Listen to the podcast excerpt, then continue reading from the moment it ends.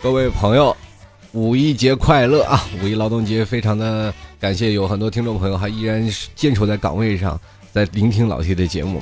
呃，今天老 T 吐槽二零一四，继续给各位朋友带来一些爆笑的演绎，同样也来聊一聊啊，这五一劳动节谁是最美丽的人啊？当然了，这个最美丽的人肯定是那些花枝招展、长得漂亮的人。错了啊，其实那个最美丽的人都是站在劳动。战线上啊，就是一直在坚守在岗位当中那些人才是最美丽的人。当然了，不要工钱，这是免费的吗？这个是吧？好了，同样也是非常感谢以前特别关注老 T 的听众朋友啊，比如说像这个小粪球就说了：“T 哥啊，这个我和舍友一直认为你感冒的声音是更温柔、更有磁性，超爱，可以一直保持这样的状态吗？我这你是咒我呢，还是让我好啊？” 说句实话啊，这两天这个嗓子是一直好不了。我今天还在犹豫是否要更新，但是很多听众朋友已经开始又诅咒我了。如果再不更新，他们说这老 T 啊，这个有一位听众朋友啊，我这里得跟他聊一聊。这位叫做艾菲尔的听众朋友，他说这老 T，你这更新的速度，当美国连续剧呢，一周一更。我告诉你，老 T 这节目绝对比美剧好。美剧现在在中国都禁播了。人家老老 T 这个不用禁的啊。这一直在播呀，这就说明是一件好事儿。当如果有一天引起了国家的注意，把我的节目咔嚓封杀掉了，同志们，你哭去吧。当然了，老 T 的节目现在还没有是那覆盖率特别大啊。总体来说呢，有一群哎小弟弟小妹妹小大哥哥大姐姐支持老 T，我就觉得很开心了。当然了，你们听老 T 的节目当中能获得一点点的小小的知识啊，就是最好的。那获取不到呢，就当图个乐呵。你就说听这哥们讲一个笑话挺有意思，这还。老 T，你太逗了！其实这就可以了。我们今天还是要跟各位朋友说说啊，这前两天这个嗓子一直很疼啊，那没有办法，这个我也不知道为什么这嗓子就一直好不了了。呃，保一直让这样的嗓音保持到现在这样的一个情况很不容易。今天我光着屁股洗完澡，在外头吹了半天的风，就是目的就是为了保持自己的感冒的这个状态。我决定了，如果我感冒好了，估计这个主播生涯也就废了。好了，同样啊，这个还有很多的听众朋友也同样是发来了贺电啊。怎么说贺电？这明显是同情啊。这爱心灭了灯，他说老 T 其实吧，你嗓子这样特别有磁性，比以前好听多了。人让我怎么办呢？那我总有好的一天啊。所以说这没有办法。如果要是有了这样的嗓子。嗓子负担太重啊，所以说更新节目的时间就比较慢一些。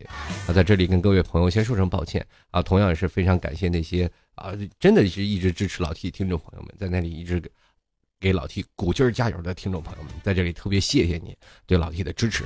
那么今天继续吐槽二零一四，现在正式开始了。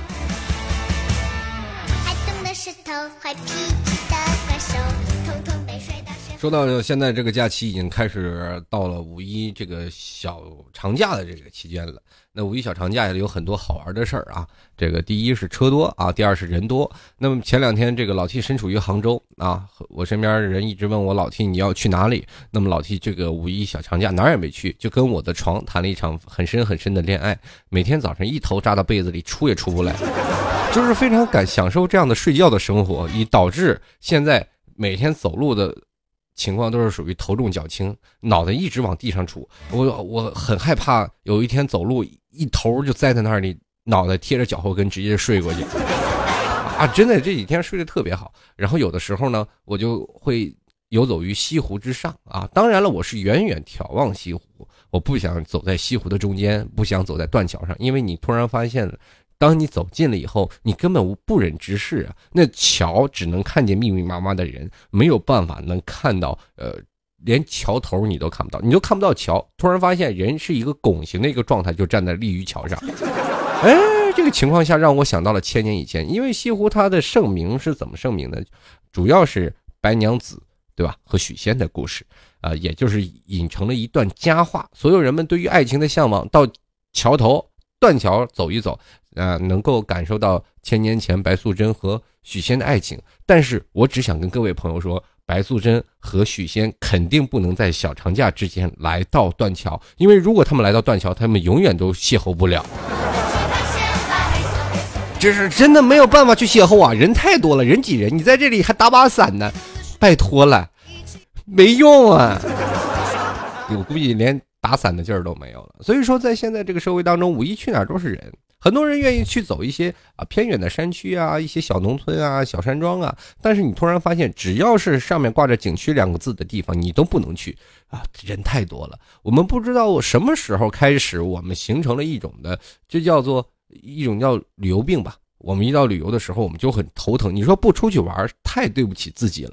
我们一天到晚三百六十五天都是在默默的工作，但是我们希望有抽出几天的时间来出来溜达。我们不想三百六十五天就扎在那个工作上，或者扎在一些麻烦的事儿里。呃，我们也想给自己一个啊放松的一个假期。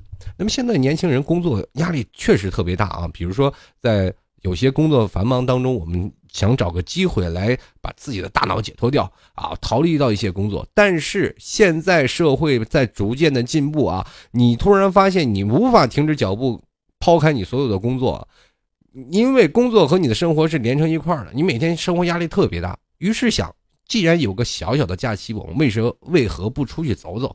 这就形成了一种很奇怪的景象啊！所有的车票都开始一个月前开始订掉，订掉了开始。住酒店，不管是住哪里，然后开始第二天去游玩，你会发现你比上班要累多了。尤其是在每次你所说的最过最多的一句话啊，比如说上班的时候，我们说最多的一句话，哎，某某你那什么项目没有有没有做完，是吧？可能有的时候，哎，你好你好，这是上班的时候。那现在呢，这个如果你在景区，就会变成另外一句话，你会发现你一天说的最多的，你说不好意思让一让，不好意思让一让。所以说嘛，这个景区就是这样的一个味道。那么当然了，老 T 为什么还要去西湖呢？我就是 啊，就体现出个人的优越性。因为假期我没有出去，我总是觉得我少了点什么。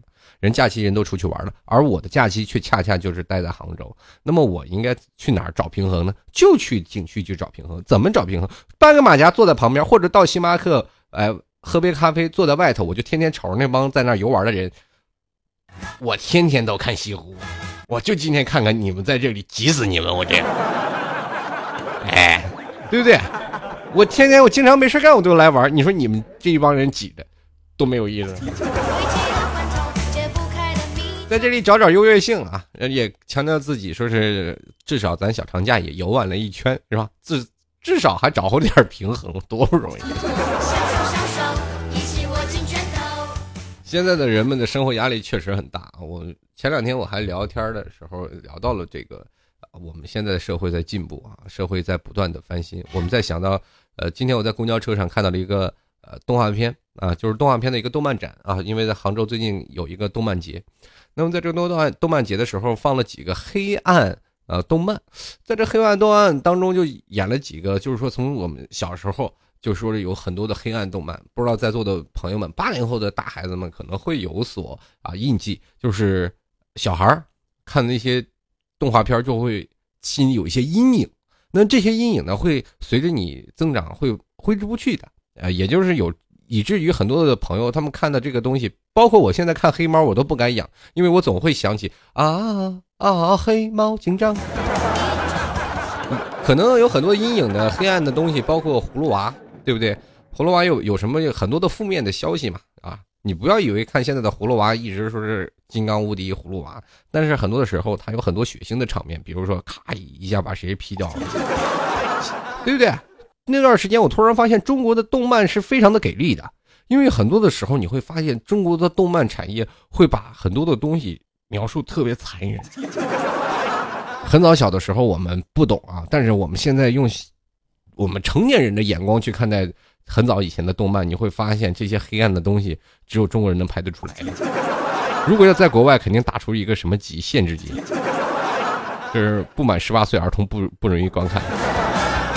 你看，我们现在翻翻啊，不知道在座诸位有没有看到最早以前动漫是有很多的剪纸画，呃，这有啊，上海美术制片厂或者是哪个美术制片厂、八一电影制片厂，他们会剪出了一些动漫片。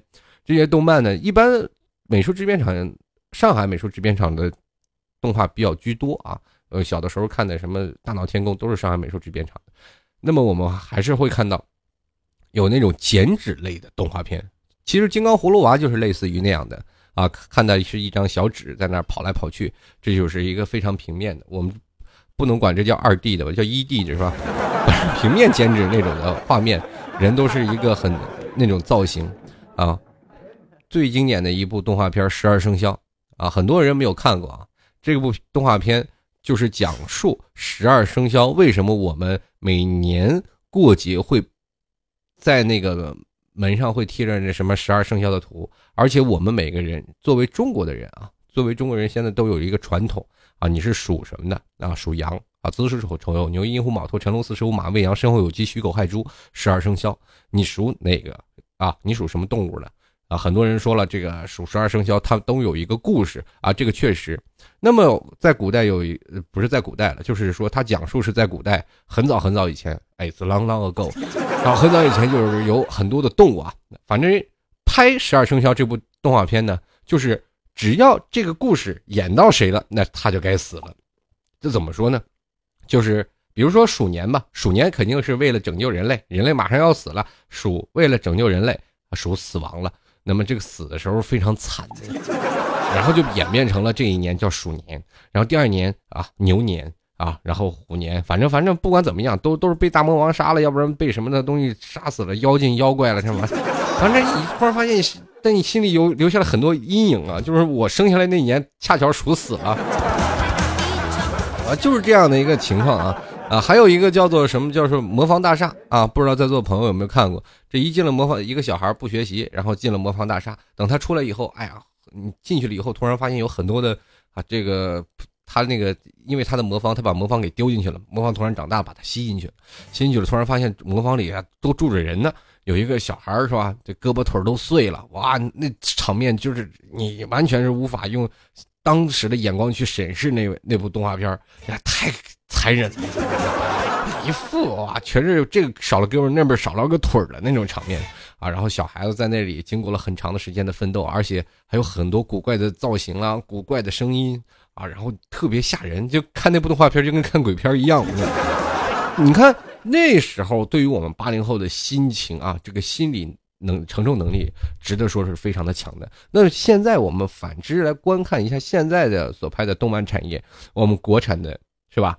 喜羊羊灰太狼，一百年，就是一百集了，他连一只羊都没吃掉，有好几好几次机会下手，他一直没有吃掉。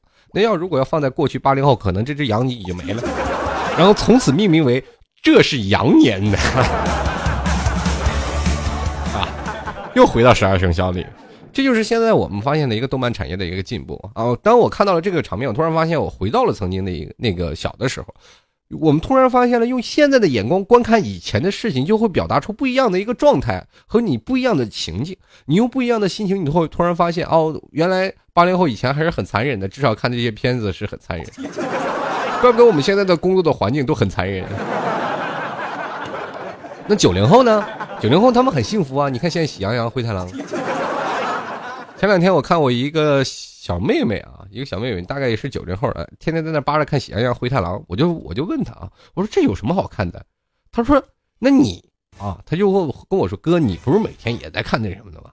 就你不是每天也看《火影忍者》、看《海海贼王》吗？当时我就据理力争啊，动漫和动画片那是一回事吗？但是到了我爸爸妈妈那里，他们就说了，那是一回事儿。你怎么一直长不大呢？你说，你说你都快三十的人了。你还看动画片，所以说这个场面就是永远无法理解。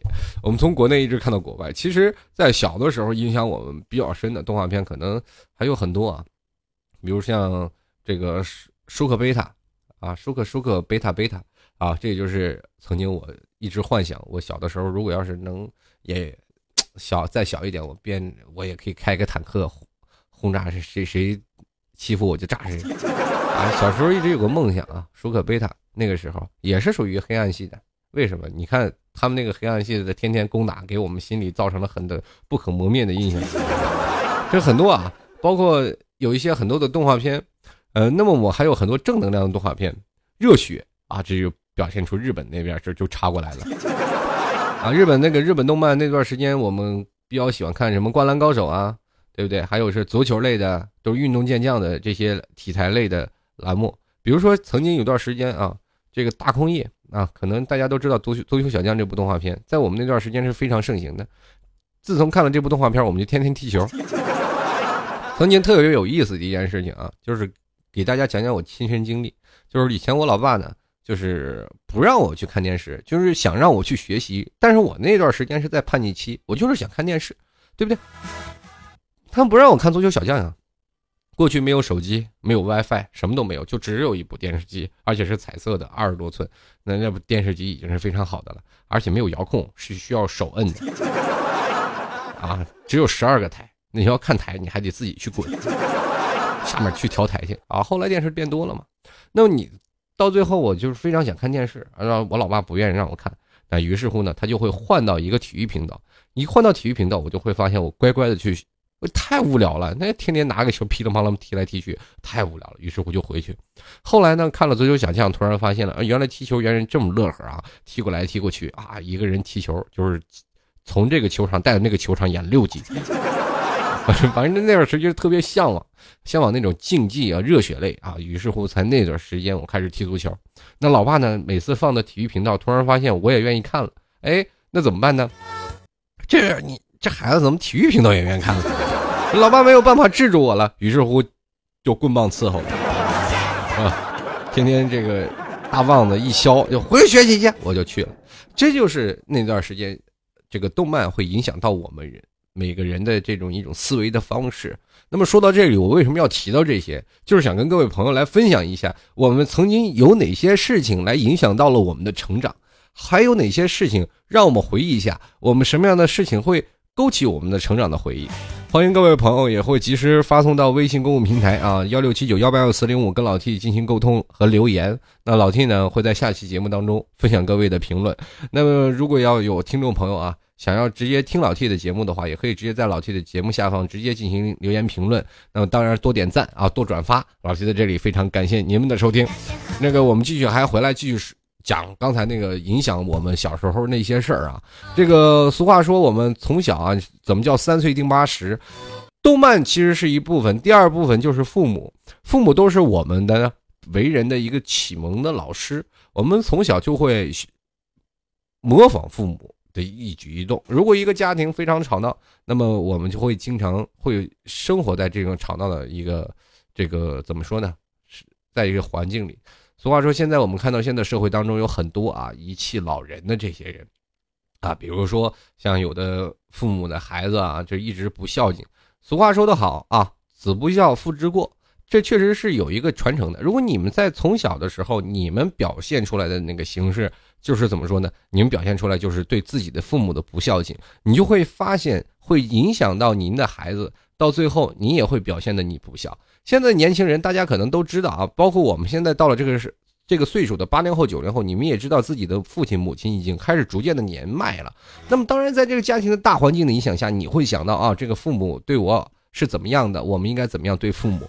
那可能到了后来，我们会发现，我们有的人变得很有孝心，有的人变得慢慢的就是对不起父母啊，是不孝，就会发现父母可能可有可无啊。到最后，我们会想到啊，这有的一些不孝的人可能会真的是走得很远，然后跟父母也很长时间没有联系。那么到了最后，可能还是更早说的啊，就是说现在有很多社会现象，就是呃，包括这老头讹人啊，父母没有人管，这其实都是一个家庭。那么。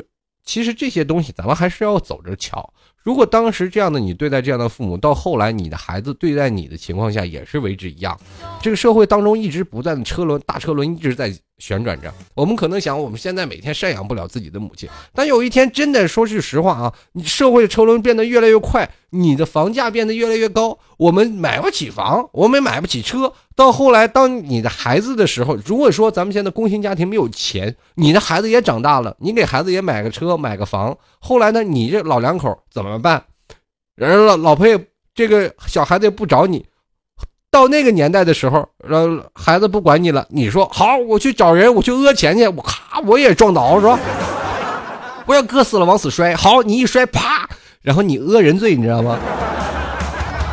到那个时候可能就要立法了，包括现在你说现在可能这个国家还没有颁布同样的法律啊，这个如果到未来，万一这个老头老太太摔的多了，那可能要还给路人一个公道。那国家万一一个立法呢，就是说如果说他没有撞到你是故意讹人的话，这个他做好事儿扶你的话，你你要故意讹人，那这个时候是不是要给你追加法律？好吧，你跟谁说理去？这个都立法了，你也不敢随意摔倒了吧？所以说现在啊，孝敬好您的父母，这也是一件事儿。所以说，在父母的影射中，也是能影响到你的身心成长的。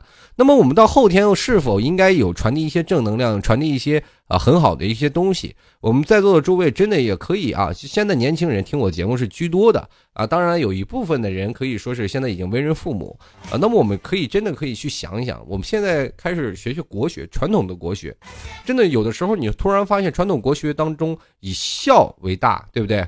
当然了，以孝为大，还有一件事已经是相对悖论的一件事，就是子不孝，是吧？父之过。还有另一件事，就是说，你男孩子一定要孝字当头。比如说，当《道德经》啊，就讲述了现在孩子一定要啊，以孝孝道是可以影响到你一个国家的大事，对吧？你先以小家才有大家，有大家才有国家。那么后来呢，我们再反过来说说种种完事还要跳到我以前经常说的一个节目啊，呃，节目的话题当中，也就是说这个，嗯，是吧？这个什么孝呢？就是说，哎，子不孝，父之过。那么我们每个人都一直遵循孝道啊。现在很多话还可以说到，呃，一个那个词儿叫，呃，百善孝为先，对不对？所有人，你不管干什么善事你到最后还是以孝字为先。那么，那个什么呢？还有一句话说的特别好：不孝有三，无后为大。现在很多人都不孝啊，当然了，很多人都会跟老 T 说说老 T，其实我真是是不是不想孝啊，不是不想去这个尽我的孝道，但是没有办法，这个社会已经把我推到了风口浪尖的位置。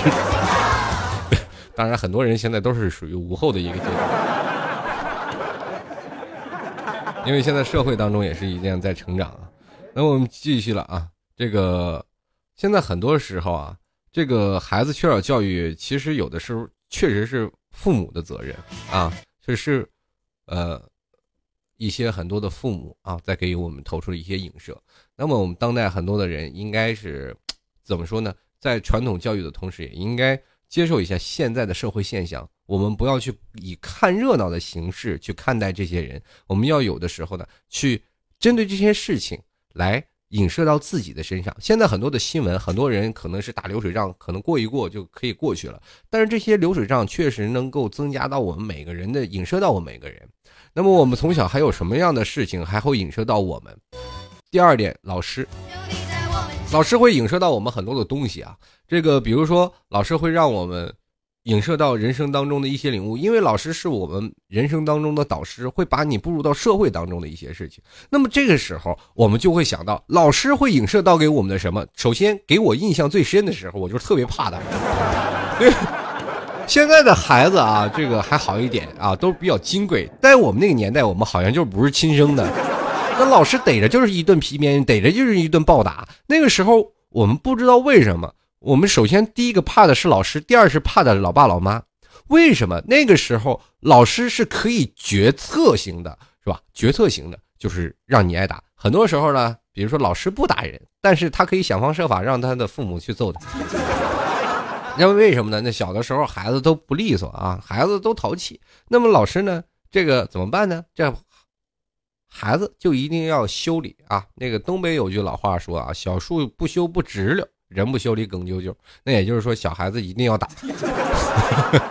那现在孩子都比较金贵了，现在孩子都不能打，你动一根手指头看看，对吧？那那现在的孩子不能反了天。后来呢，这个老师给我们教育就是，如果我学习不好，如果我有些事情做的不好，那么老师就会叫家长。啊，老师放大招就非常的有意思。我我记得有一次啊，这个大概是上小学四年级的时候。那个老师呢，就把我叫到办公室，因为我特别淘气啊。这个升国旗，啊，全校的学生都在升国旗，而我就是站在了那个哪里，站在了这个花池上，所有人都在升国旗，我就站在国旗后面，所有人给在给我敬礼。然后后来呢，这老师说这这怎么行啊？校长发现了，说你你们这帮学生太淘了，所有的就应该对国家是吧？那段时间小时候哪有这个概念是吧？以为敬国旗我们还挺累的。最后来升国旗了，人别人在那敬礼，我站在主席台上乐得屁颠屁颠的。老师校长不乐意了，直接就把我抓过来了。老师这个时候就说叫叫家长。那那个时候我就开始小心兮兮的跟人老师就谈条件。这老师你只要不叫家长，怎么干都行啊，对吧？你让我是扫地、留守是吧？留守班级给天天打扫卫生，我都干。老师说。不行，这个性质太恶劣，一定要叫家长。这个时候我就想了，我说你要叫家长，无非是打我嘛，你现在打我一顿算了呗。那老师气的眼睛都快蹦出来了啊！当时老师对我一顿削以后，削了以后，然后又叫了家长，这个家长最后又就对我一顿削。从那个时候我就开始就觉得老师是吧？老师你就不对呀。其实小的时候这个老师呢，我们数学老师。我可以跟各位朋友来聊一下啊，就是我大概是在小学三年级转到五年五年，呃，应该是转到五班，因为我们那个学校城市小啊，班级也不多，大概是那段时间小学只有四个班啊，一个年级组只有四个班，后来在了三年级才分成五班，然后就老师就把我抓走了，就把我调走了。很早很多时候呢，这个我也不知道为什么，有一次小上从幼儿班升升小学的时候呢。我是本来是及格了，大概在七十多分，七十多分及格的时候呢，我妈一生气啊，把成绩单给我撕掉了。这个时候就非常的生气了。我妈那天就是已经打了我一顿，然后把我成绩单撕掉了。你说我妈，我说你你真的我那考七十多分及格了不就行了是吧？你还把我成绩单撕掉了。最后这个上学期的上了学开始分班的时候就没有把我分到一个班级里。这个时候就非常的讨厌了。你没办法分到班级里，这个我们我的父母就开始找老师。那老师不行，那怎么办呢？送点礼吧，就给人送礼。这老老师就把我塞到了班级里。其实，在那个时候，我就特别比较记恨的，就是说老师这一点啊，因为在我上小学的时候，老师没有给我一个很正面的一个，没给这个老师就是单独的这个老师没给我一个很正面的一个作用。那个老师包括很多人啊，包括我的父母。啊，包括有一次我在上课的时候，突然有一个人上来，啪啪写了一行字，骂这个老师是怎么怎么回事。其实，在那个时候，在那个年代当中，老师特有意思，很胖啊，胖胖的一个老师，每次就是打我。小的时候，我就是被那老师给欺负的受不了。然后有一次，那个老师每次啊，就是想要把我开除掉，就是说大概是每次想把我开除，但是每次到期末的考试的时候呢，哎，我总是能考九十多分。就非常的有意思，那老师每次每次就是因为我那阵儿为了避免被他开除，我一定要好好学习啊，给我有很大的压力，因为我在班级里太淘了，天天出去上房揭瓦，天天出去满地乱跑，啊，而且还有一年这个，所以说呢，后来这个我就是转到了一有了分班的，就直接把我分出去了，分到了五班啊，在五班的时候，其实对我的影响是非常大的。后来呢，升到初中了以后，我会发现啊，知道了，到了。稍微大一点的，因为到了初中的时候，你才会发现，上了学那时候那个老师对我们的影响是非常好的，就是给我掰正了很多的东西啊，就是给我了很多的正面的正面的能量啊，我又会发现老师对我的影响会很大很深，所以说在这里啊，我也是非常的希望那些为人师表的老师能给我们一个小孩子一个正面的一个能量。如果当你真心发现，当你做出了一件事情，人在做天在看。呃，有些时候你在做出的事情会让很多的学生会效仿于你啊。这件事是当代现在跟各位老师所提及的一件事情。当然了，现在我们都知道老师都是校园园丁，但是你要知道，老师有很多的情况下是很可爱的，在他们生活当中，跟我们现在同龄人已经，我很多的朋友，我很多的同学都当老师了，他们会发现，哎呀，你当老师真的，你是太误人子弟了吧。这包括也曾经有一段时间，老 T 也是去做那个，呃，做了一段时间，就是关于线下的一些普通话的一个培训，他们都叫我这个 T 老师，这个叫我 T 老师。当时很多的人，很多的朋友，我身边的朋友都站出来，你太误人子弟了。我说我还好，我教的是成人，如果让我教小孩子的话，我很害怕他们从小学就会谈恋爱哦。好了，我们继续回来啊。这个今天其实说到折射影像的当中，还有很多的事儿啊，还很多的话想跟各位朋友聊。但是这个话题有点太深入了，我发现有一些小小的沉重。我们继续回来吧，还是聊聊听众朋友都在说些什么，我们再跟着他们再走一走，让让这个节目的情绪稍微开心一点啊。因因为因为确实时候我。突然会激起我脑子中很多在童年的一些印象，就影射到我们这个很多的事情，包括我们的老师啦、爸爸妈妈，还有我们的一些动画片呀、看到的一些电视剧呀、看到的一些很多的事情啊，比如说看到我们的学哥啊、啊这个学长啊、学姐呀、学妹啊，都能影响到我们的童年。或者我们的哥哥阿姨啊、叔叔阿姨，或者是等等等等，也都能影响到我们童年。肯定有一件事情会给我们影响至深的一件事，比如说亲朋好友，比如说从小的时候，我们在五六岁的时候，我们就可以看到你的大哥大姐会搂着一些，是吧？就是那段时间已经有男女这个是吧暧昧现象了，你就特期待长大。你说有一天什么时候才能长大，正式谈恋爱？我小的时候，我记得在十七八岁的时候是最憧憬那些让我长得快一点。当十七八岁的时候，你突然发现有一件事啊，这是亲身经历。十七岁的时候，我特别想大一点。大概在十九岁的时候，我就可以正式可以把我的感情的经历跟呃父母啊，或者是跟朋友去公布了。因为那个十七八岁的时候，一直是走地下党党的一个状态，保密，所有的事情必须要保密，要一公布出来就是一顿毒打啊。那个时候才知道了，真的当地下党挺不容易的。后来呢，你会发现在长大一点，哎，你哎，社会很现实了。你说突然发现学妹不喜欢你这样的幼稚的男生啊，你还突然想，我能不能再大一点？二十二三岁的时候，我还能挣一些个自己的工资啊？那找一些工作去做一做，对吧？我还能很多的这个都喜欢我。上大学了，你突然发现，你真的到二十多岁了，你你上大学了，你还哎，学姐不好。你泡学姐，就学姐把你给玩了。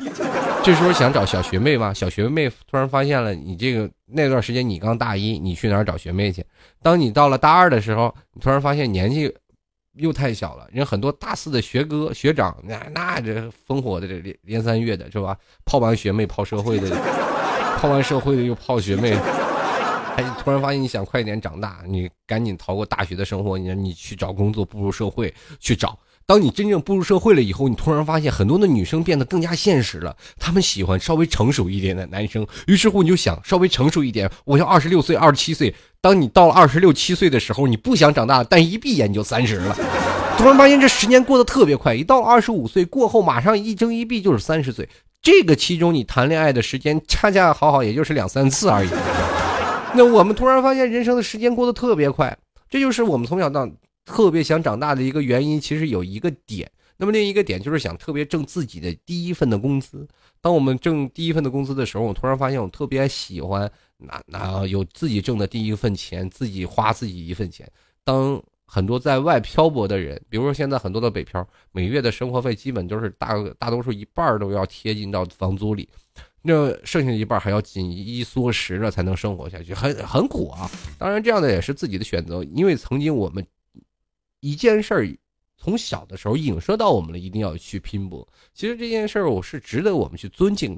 但是我们去想想，我们很多的时候，在一个城市当中奔波的呃奔波的年轻人，呃有点拼劲儿是正确的。但是有的时候，我们突然发现，当我有一个突然我有一个那个想法啊，就是想到突现在北漂啦，在上海的工作的人，或者在深圳一直奋斗的人，所有的这些社会的尖端科技的。啊，这个些尖子们啊，就也就是说，我们现在已经奋斗了。突然发现，我们现现在全所有的人都回到各自的家里。那么，哪怕一个小的城市，哪怕一个小的村庄，哪怕一个小的城镇，那么在这个城镇当中，我们都可以开到互联网的公司。我们同样也都能开到各式各样的一种的公司。在哪个城市当中，我们都能可可以进行城市的呢农村建设啊，城镇建设。在这个城镇当中，我们也可以开得起来。在这个城镇圈子里，我们有自己的生意圈子。那你突然发现，你的城镇可能建设的会更加的好。而且在这些大城市当中，他们也会突然发现，哦，原来城市也不终于不用再堵车了哟。但是这个社会当中，我们还是要均，是吧？还是要这样的过，因为我没有办法回到家里，我们就没有办法去生存。因为你会突然发现，我们如果啊，现在说一些，呃，比较做 IT 的一些东西，做电脑编程，很早以前，电脑刚刚开始实行的时候，很多人说热门产业就是搞电脑，所有的人开始学计算机专业啊，开始各种计算机专业，所有的人全都到了大学，全都报计算机专业。到后来，你突然发现，如果我回到家里，这个东西没有办法去做呀。哎，如果我要真的说是回到家里怎么做呢？就一个人搞编程吗？一个人在家里写代码吗？对吧？所以说怎么办呢？那就是导。到一些城市当中比较大一些互联网的公司去做一些工作啊，做一些白领，做一些技术宅，是吧？这些开始在大城市开始进行奋斗。我记得有一次我在北京碰见了一个朋友，他也是学互联网的，大大概是编程非常牛逼的一个人。那是，但是他在这家公司当中是属于一个项目经理了。可是你去他那那个住房啊，就真的一个小破屋，大概每月三千多块钱。我说你月工资多少？他说大概一万多左右。我说你一月就光租房子，租房租就三千多块钱，就这么破大点小屁房间。但是没有办法，这个只能是现在这样去做。如果要去换了个地方，我没有这样的圈子，我没有这样的很多的人脉，没有办法。所以说现在很多的东西，我们要突然想到一个适应的一个圈子，适应的一个环境，我们就一定要在这里摸爬滚打。还有很多啊，北京的一些艺人，曾经有一段时间，我也想在北京卖艺去。就在北京大马路上，我去给大家讲一段。但是在北京这个文化根底非常深厚的人，而且老 T 又是相当讲的不着调的人，那我很害怕在北京的横尸街头。于是就放弃了这样的想法啊。但是在很多很多北京，我有很多艺人朋友，他们在这个北京也是摸爬滚打，大概三线啊，哦三线或者四线乃至五线的这这种小艺人，嗯，唱歌啊，出席商演呀，他们的要增加自己的曝光率。每次呢，他们都要是出演啊，每次可能还要有一些街头啊，做一些拍一些微电影，非常的累。我们突然发现，人生生活在这一块儿，每一件事情其实都不容易。尤其不管是混文化圈的、IT 圈的、时尚圈的，或者是你在一些各种的圈子当中，你扮演的什么角色，其实都很累。这个关键的时候，我们从来没有想到，我们长大了工作以后，呃，这些是什么东西带来的？你仔细再想想，是不是有一个童年的缩影当中会影射到你现在的工作呢？哎，这个真的，你仔细，我们从来没有想到自己从头是怎么算的啊！从头我们到底为什么会养成这样的性格啊？为什么老 T 这么能说？就因为小时候不能说话呀，没得说呀。小的时候我真的是一个非常内向的人呐，那谁知道长大以后憋成这样呢？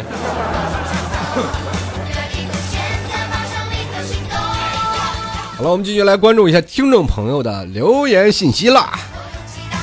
如果喜欢的听众朋友，欢迎在这个老 T 的微信公众平台啊，跟老 T 进行交流留言啊。微信公众平台幺六七九幺八幺四零五。那很多听众朋友都说老 T 您这念太快，那我就跟各位朋友说幺六七九幺八幺四零五是老 T 的微信公共平台。然后同样呢，还有这个可以加入到老 T 的。这个听众群二三零九四二四四四，那么加入进来呢，这个可能会有一个小小的问题，你直接输入老 T 就可以了。同样呢，最重要的还是希望各位朋友都支持老 T。如果喜欢老 T 的话，想要老 T 的签名明信片，也欢迎在老 T 的淘宝链接拍上您爱心的十块钱。那么淘宝链接怎么上呢？可以直接登录淘宝搜索“老 T 吐槽节目赞助”就可以搜索到了。当然还要你要是想赞助的呢。想要明信片的，一定要留言说老 T 我要明信片，并且留下您能够收信、能够收到的地址啊，在买家留言当中一定要是这样的留言，对吧？否则老 T 也是不会寄啊。这里希望各位朋友也给所理解啊，确实是成本比较高，赶紧小小玩笑。这个喜欢老 T 的。老 T 吐槽赞助啊，老 T 吐槽节目赞助，然后拍上十块钱在淘宝当中，然后想要老 T 签名明信片的话，在这个买家留言一定要进行这个评论，说老 T 我要明信片，然后并且留下您这个。呃，收信啊，收明信片能收到的地址，快递啊，不是快递啊，快递是收不到的啊。就是说，老 T，如果你要拿快递的地址，有时候签收明信片呢是签不到的啊。所以希望各位朋友能够理解，因为这个明信片呢是放着老 T 的照片的。呃，如果是满满大街的跑，我很害怕，我有一天会成为通缉的目标啊。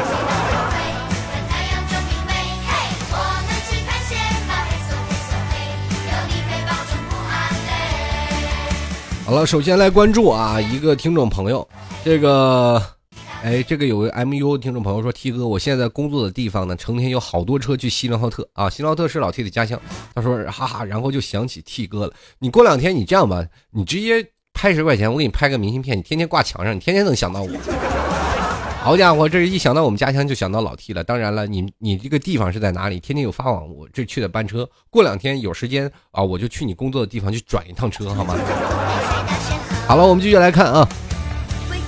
这个慕容羽说啊，这个 T 哥呀，真的可以删除记忆吗？我有一些特别痛的记忆，要是啊，这个要不就让自己死，要不就是删除这段记忆。T 哥该怎么删除这些记忆呢？哎呀！这记忆真的能痛苦到让自己死吗？真是。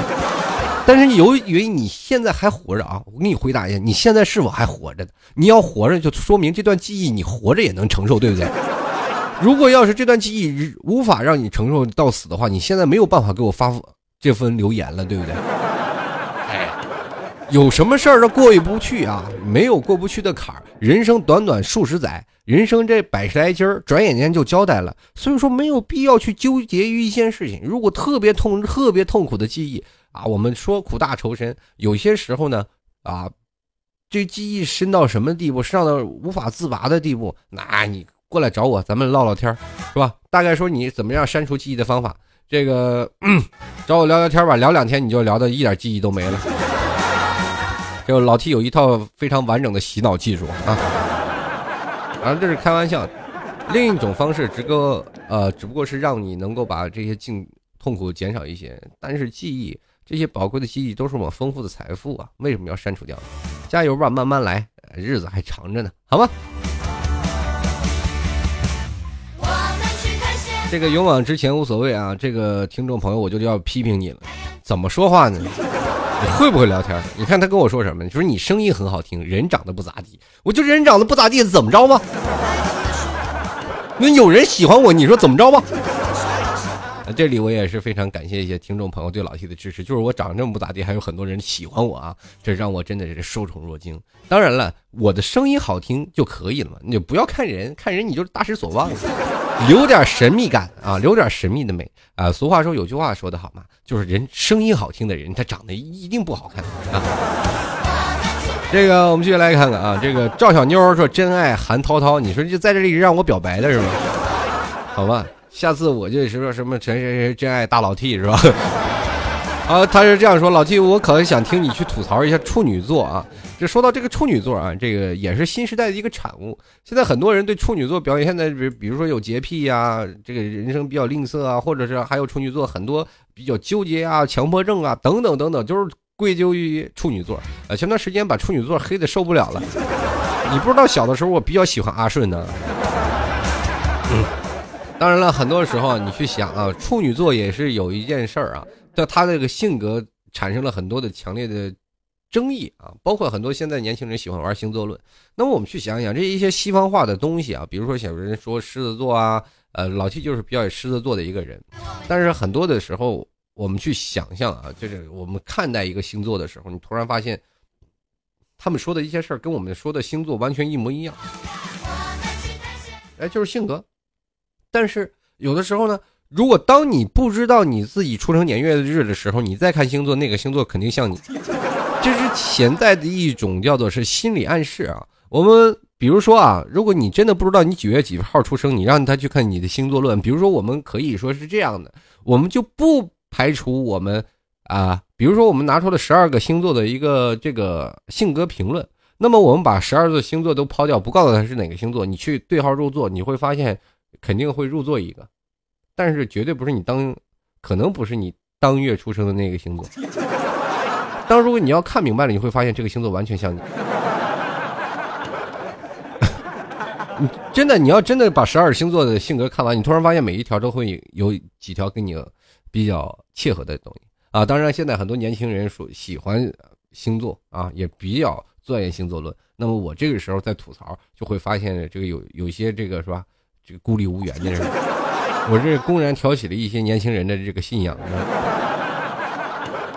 很多人啊会很信仰，比如说信仰塔罗牌的，信仰佛教的啊，信仰道教的啊，也有信仰星座的。有些年轻人信仰星座，信信仰的都已经是开始去研究了啊，研究什么星盘啊，你在什么样的星盘，跟算命的是差不多的一个道理。你的生辰八字就能了解到你的性格啊。我记得现在年轻人，你要如果跟一个女生想要搭讪去聊天的话，你一定要研究好星座，你要把星座研究的非常的透彻，你才会发现你跟这些女生们有一些切合。现在你研究星座比较多的大概是女生比较多，而且你去研究星座的话，你会突然发现跟他们会有很多的交流。我曾经有段时间我特别爱看星座论，然后每次我都在更新自己的星座啊，就也就是我每次我会。故意用手遮挡星座，然后看看本周的运程，然后哪个运程好，我就对号入座。这是对自己一个强烈的心理暗示啊！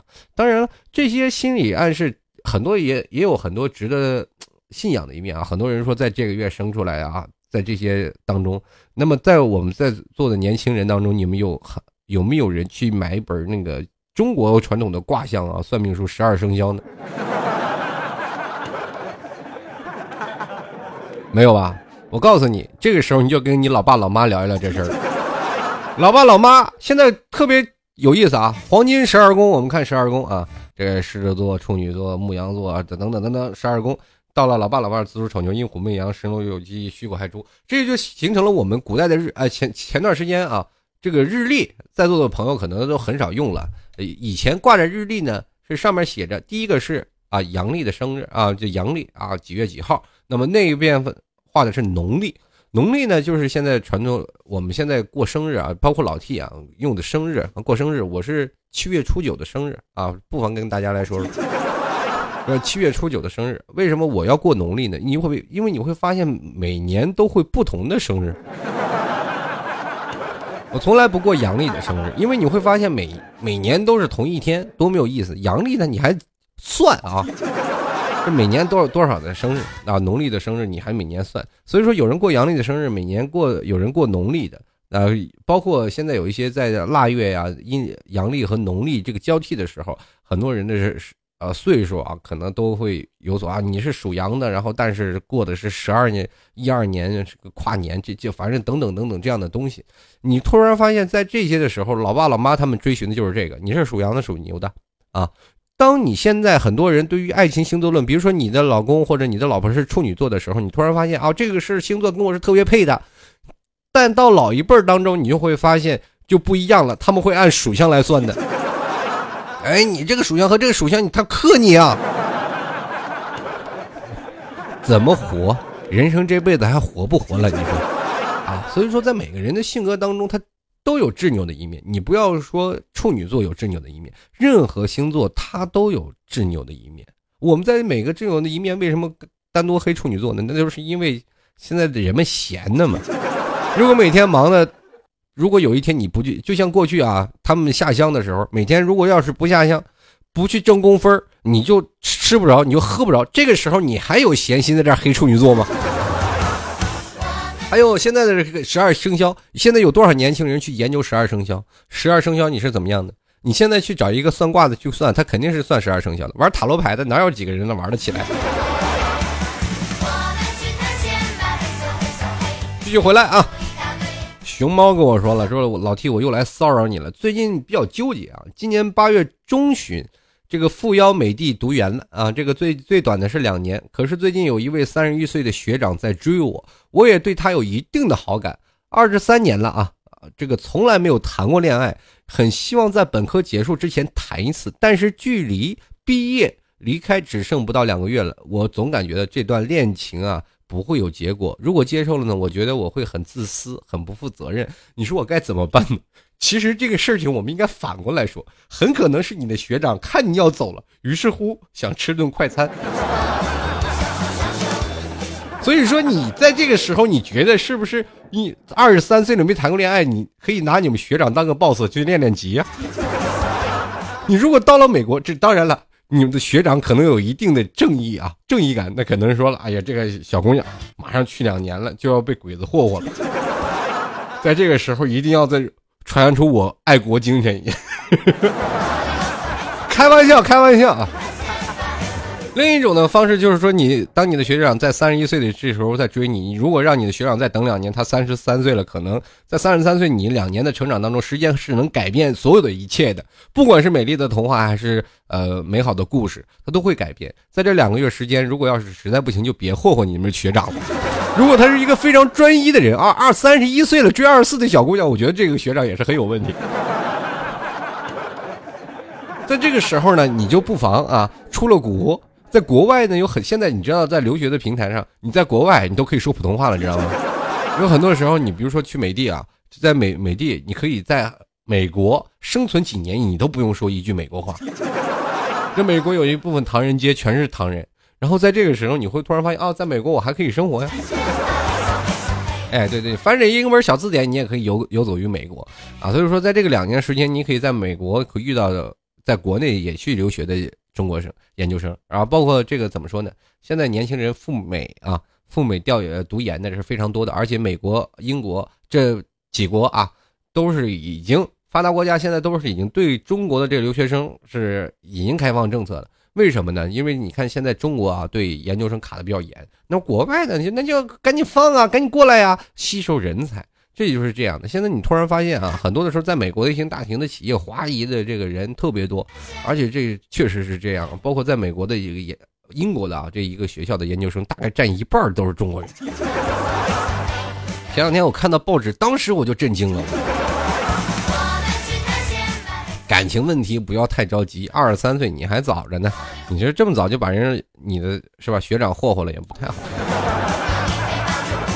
然后我继续来看啊，这个叫胖胖糖听众朋友，这个前两天跟我来聊一些他的比较心酸的事儿啊，他跟我说了，这个老 T 啊，这个我坐在西瓜上，你坐在东瓜上，喝喝小酒乐悠悠，这这这胖胖糖是男的是女的？不是开玩笑的啊，他说真的，如果你住我们公司酒店，给你打八五折，说到做到，就打八五折呀，你让我去就打八五折，是不是拿着会员卡是打六折的呀？那我就光凭这张脸刷刷脸也不止八五折吧？对 好了，开句玩笑啊，你说有时间你把你酒店留下来，我没准还有时间去玩的时候还能住一住，是吧？当然了，有幸临幸你酒店是不是应该就打折，再送个果盘啥的就够了啊？这个他说老 T 啊，他说现在节目中给我解释一些心中的疑惑，说虽然是因为工作原因不能听你的直播，但是你在啊喜马拉雅上的录音我都有下载。听我是喜马拉雅的听众啊，我现在是做这个酒店客服工作啊，天天有奇葩的。有一个客人住酒店，发现房间有小纸条，然后呢就打电话给人家说，后来就被人家仙人跳，然后他打电话，他他就打电话给我们，就是说警察来了，说他什么呃就是圈圈叉叉未遂，然后他说我们是这，我是外国回来的，第一次碰到这个事。他说：“这个酒店不应该有小纸条，让他意志不坚定的人犯了错误，这个要我们酒店赔偿。”我真心想，我说现在这林子大了，什么鸟都有。哎呀，有些时候啊，这人呐，丢了啥也别丢人呐。你你，哎呀，这事儿我就奇怪，这人得有多大的自尊心？我真的想见见他，真的。这个人如果要上了节目，可以绝对是一朵奇葩呀。来继续来关注啊！这个叫飞蛾听众朋友，他说：“自从你那天说我们这一代人，就算到了五十六十也是打游戏的，就像广场舞大妈的一样。”于是我就幻想了一下情景：某某养老院 vs 某某养老院。这个该院呢有二零一三年的啊世界冠军。然后呢，我们打游戏再也不怕被喷，再也不会说小学生坑了，因为那个时候呢，主力可是现在的小学生。如果被人查水表，我就说这是老 T 说的啊。这个好吧。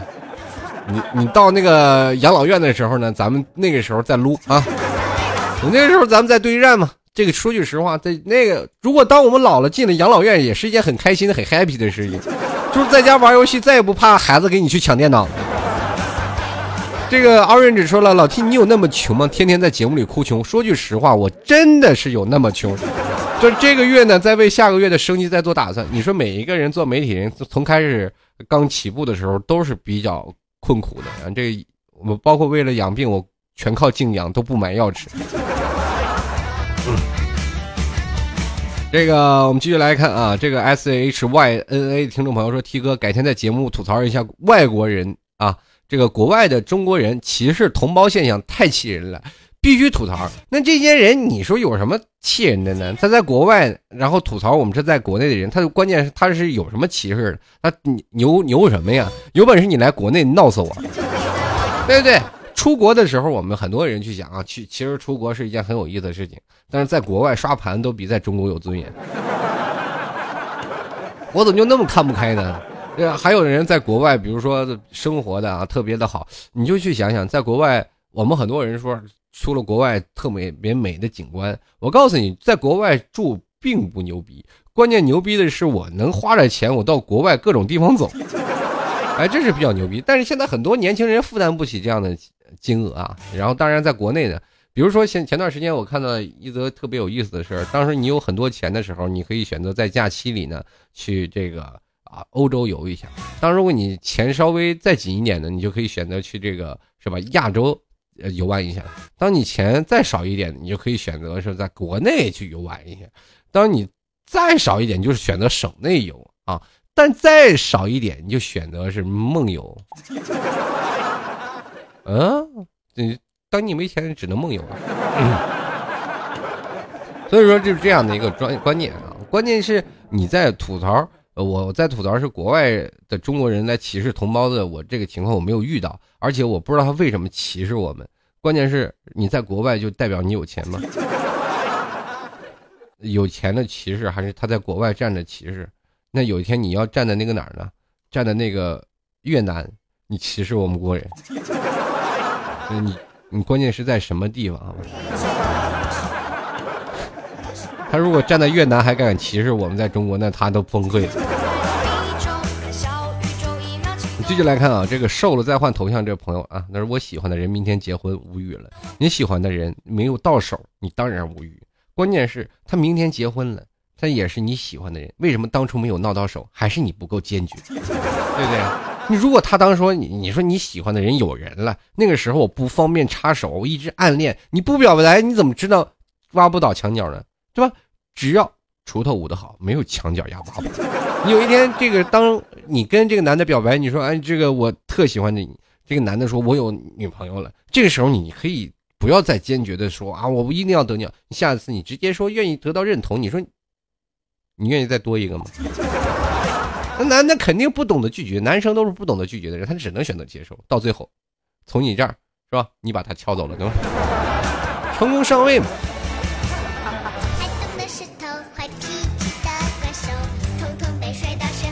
然后来看看啊，这个 F L O A G 这个听众朋友，他说：“这个老 T 啊，我是留学生啊，每逢节假日的时候，国内的朋友呢总是会专门发说说朋友圈来嘲讽我，弄得我特别不爽。咋办？呃，这个时候你就可以刚才跟我们那位听众朋友，你们俩歧视啊，这一个是在国外被歧视，一个是在国内被歧视。我我都不想到你们这两种心情是怎么回事。”这原因就来了啊！仇恨就在于国内是有假期，国外没有假期，对不对？我明白了吗？这不就是找到了源头了吗？听众朋友，当你被人被在国外的中国人歧视的时候，欢迎加他的微信。每到假期的时候，一定要发朋友圈说说说你在这个时间段在游玩，好吗？找到解决办法了，对吧？继续来看啊，这个 L 听众朋友说：“老 T 啊，劳动节快乐啊！既然是劳动节，这个劳动一下嘴皮子，更新一下节目。上班没节目听，好想睡觉啊！现在老 T 也更新了一期节目，当然了，我以前的节目还有很多，你可以翻以前的我的节目录音去收听一下。那么在这里呢，马上节目要接近尾声。”还是要跟各位朋友说声谢谢，非常感谢你们对老 T 的节目的大力支持。呃，如果喜欢老 T 的听众朋友，可以在老 T 的淘宝链接拍上十块钱支持一下。呃，当然里面也有很多啊好玩的东西会邮寄给各位，包括老 T 的签名明信片。啊，喜欢老 T 的节目的话，欢欢迎在这个淘宝里搜索“老 T 吐槽节目赞助”啊，在这里面在那个淘宝链接拍上十块钱，要并进行买家留言啊，买家留言的时候一定要说我要明信片。还要留下您明信片能到的地址。如果您不要，就直接拍十块钱赞助我。在这里非常感谢您对老 T 的支持，啊，不管怎么样，节目还是需要你们一手的提携。还有听众朋友想要跟老 T 进行更深层次的交流，欢迎加入到老 T 的微信公众平台幺六七九幺八幺四零五，或者直接在我的节目当中下方进行评论。那么还有听众朋友想要加入到老 T 粉丝群的，也可以加入到老 T 的粉丝群二三零九四二四四四啊，里面有个一个答案啊，可以直接输入老 T 就可以加入到群里了。在这里不管怎么样，非常感谢听众朋友对老 T 的支持。那今天节目就要到此结束了，我们下次节目再见。拜拜。